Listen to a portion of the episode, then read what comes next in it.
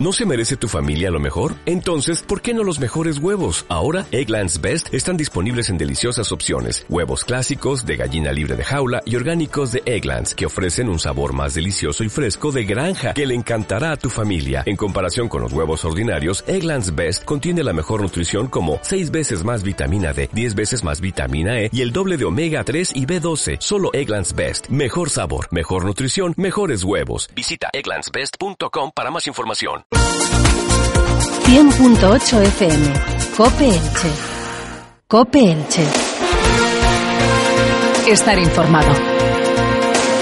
¿Qué tal? Muy buenas tardes. Es miércoles 11 de febrero. Les habla Ana Llopis en este mediodía COPE en el que ya pasamos a contarles los titulares más destacados de esta jornada informativa. Y comenzamos contándoles que la plataforma de afectados por las hipotecas logra paralizar un nuevo caso de desahucio en Elche. Una madre ilicitana de tres menores lucha por la recuperación de una vivienda propiedad de una entidad bancaria. Por su parte, el Partido Socialista critica la falta de interés del equipo de gobierno por acabar con la situación de desahucios en el municipio. Héctor Díez, portavoz adjunto del Partido Socialista, defiende que mientras en Elche no se respetan los acuerdos plenarios, en municipios como Santa Pola se adhieren a la red de municipios libres de desahucios y crean un fondo social de viviendas.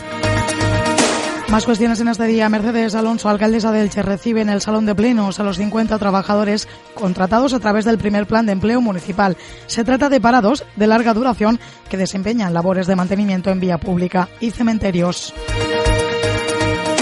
Además, el partido de Elche denuncia que el equipo de gobierno promociona la nueva ciudad deportiva mientras que las instalaciones deportivas municipales presentan serias deficiencias. Cerramos esta batería de titulares contándoles que ya han comenzado las obras del primer bloque del barrio de San Antonio, que estarán concluidas en 16 meses. Así, se trata de la primera fase, que será la de inicio de excavación y desvío de servicios. Cuanto a la situación del tiempo en la ciudad de Elche, en estos momentos tenemos cielos parcialmente cubiertos y una temperatura de 14 grados. Para mañana la situación se presenta con cielos cubiertos para toda la jornada y precipitaciones y el termómetro registrará una temperatura máxima de 14 grados y una mínima de 10 en el municipio. Son algunas de las cuestiones que tenemos para contarles en este mediodía COPE. Les contamos todos los detalles como siempre después de la publicidad hasta ahora. Ahora tienes tiempo para la aventura. Pero ¿y mañana? Llévate un Mazda CX5 por 250 euros al mes en 36 meses y en el futuro podrás devolverlo, quedártelo o cambiarlo. Incluye mantenimiento y hasta 5 años de cobertura con seguridad Mazda 730. Entrada 6.852,49 euros. Última cuota 12.820,50 euros. TAE 11,16%. Condiciones en Mazda.es. Ven a Romautos, concesionario exclusivo Mazda. En Ronda Valduso, Polígono Carrus de Elche, salida 74, Autovía Alicante, junto al Leroy Merlín. Oh, mon amour, mon Elche, te quiero. Aprovecha San Valentín para demostrar tu amor por tu ciudad. Pásate a partir del sábado 7 de febrero por la Aljub y juega al Memory Elche en nuestra pantalla gigante. Podrás ganar una cena romántica para dos en el restaurante La Finca de Susi Díaz. Enamórate de Elche, en el centro comercial de Aljub. Siete minutos nos separan de las dos y media de la tarde. Comenzamos ya este informativo contándoles que la plataforma de afectados por las hipotecas ha permanecido junto a Rosa Fernández, madre de tres menores, a las puertas de la casa donde vive, ubicada en la calle Fray Jaume Torres 19 en Elche, para lograr así la paralización de un desahucio de esta vivienda. Los hechos se remontan al pasado mes de junio, cuando esta ilicitana se vio obligada a ocupar una vivienda vacía, propiedad de una entidad bancaria, para evitar que sus tres hijos se quedaran en la calle. Desde la plataforma de afectados por las hipotecas han señalado que desde el primer minuto se ha tratado de negociar con la entidad bancaria la recuperación de dicha vivienda a través del pago de un alquiler social, una situación que parecía llegar a su fin en el día de hoy tras una orden de desahucio. José Antonio Serrano, miembro de la plataforma, ha señalado que finalmente se ha logrado un aplazamiento de desahucio y ahora esperan retomar las negociaciones con el banco. Eso sí, critican la gestión de la entidad una voluntad clara de, de, estudiar, bueno, como están estudiando el alquiler social, haber aplazado, ¿vale? Entonces nosotros lo que hemos hecho anoche mismo fue convocar, convocar para la posible paralización por nuestra parte de ese desahucio ante de la Casa de Rosa y cuando finalmente por fin hemos conseguido que desde el juzgado se nos diga estaba paralizado, pues lo que hemos hecho es acercarnos también a una sucursal cercana de, bueno, pues evidenciar nuestra protesta hacia esa entidad por proceder de una manera tan, tan lamentable de cara a los afectados. Por ahora, Rosa Fernández y sus tres hijos menores continuarán durmiendo bajo techo con la esperanza de poder alcanzar un acuerdo de alquiler social con dicha entidad bancaria. No abandonamos en esta materia y es que el Partido Socialista ha criticado hoy la falta de interés que, según ha señalado Héctor Díez, portavoz adjunto del Partido Socialista, está teniendo el equipo de gobierno para encontrar soluciones que acaben con los desahucios. El portavoz adjunto socialista ha criticado que siete meses después de que se aprobara en pleno de junio una moción para la creación de un fondo social de viviendas en Elche, la alcaldesa del municipio, Mercedes Alonso, no ha puesto en marcha nada, mientras en municipios más pequeños como Santa Pola ya se ha creado y además se ha adherido a la red de municipios libres de desahucios.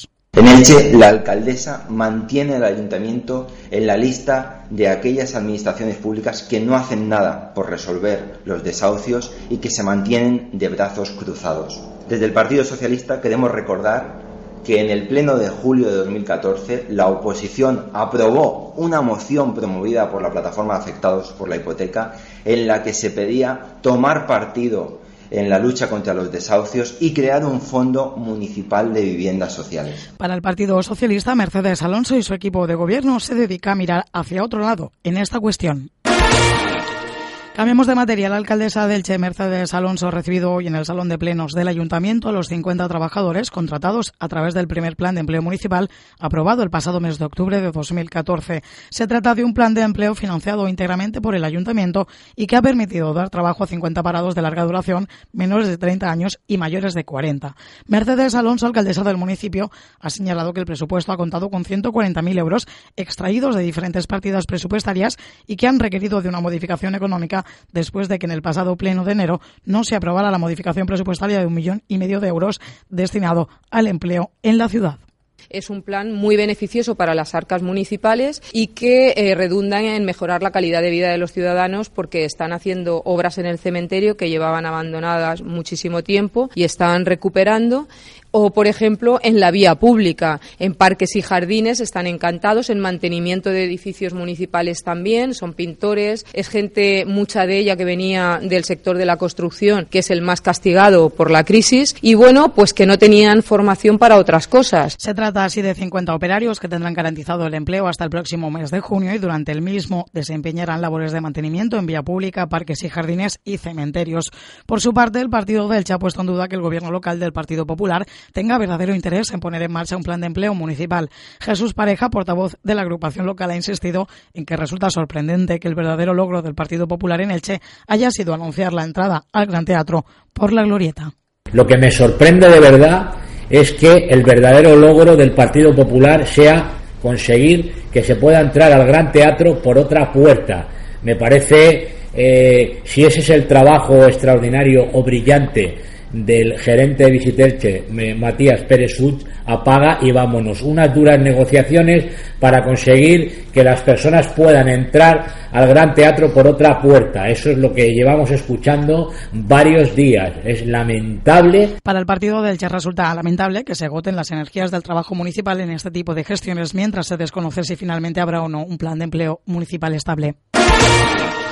Y les contamos ahora que el partido del ha denunciado que el equipo de gobierno está llevando a cabo una promoción de las instalaciones de la nueva ciudad deportiva construida en el barrio del sector Quinto, mientras que, según ha informado su portavoz Jesús Pareja, las instalaciones deportivas de la ciudad presentan importantes deficiencias. Según ha señalado el portavoz de la agrupación local, los vecinos del barrio del Pla se quejan porque las piscinas municipales del barrio presentan problemas como la temperatura del agua o el mal funcionamiento de las duchas. Jesús Pareja ha indicado que es incomprensible que exista este tipo de problemas y mientras el equipo de gobierno se dedique a promocionar unas instalaciones deportivas gestionadas por una entidad privada. Por lo visto no hemos tenido bastante con regalarle el suelo para que ahora también el ayuntamiento se implique en la publicidad y promoción de esta empresa privada a la que se le ha dejado el suelo a precio eh, regalado. Y las instalaciones deportivas públicas verdaderas, por llamarlo de alguna manera, se está dejando de lado, se lleva de aquella manera Terminamos este informativo contándoles que con motivo de las obras de derribo del inmueble ubicado en la calle Aspe, el tramo comprendido entre las calles Verónica y Mayor del Pla, se cortará el tráfico rodado el mencionado tramo de calle durante los días hoy, mañana 12 y 13 de febrero, en horario comprendido entre las 3 de la tarde a las 5 de la tarde. Se establece como desvíos alternativos las siguientes calles: calle Maestro Serrano, calle Pascual Caracena Torres, además de calle Gabriel Miro, Mayor del Pla y también Puente de Santa Teresa. Hasta aquí la información local. Les dejamos ya con las noticias del país y del mundo. Gracias por su atención y pasen buena tarde.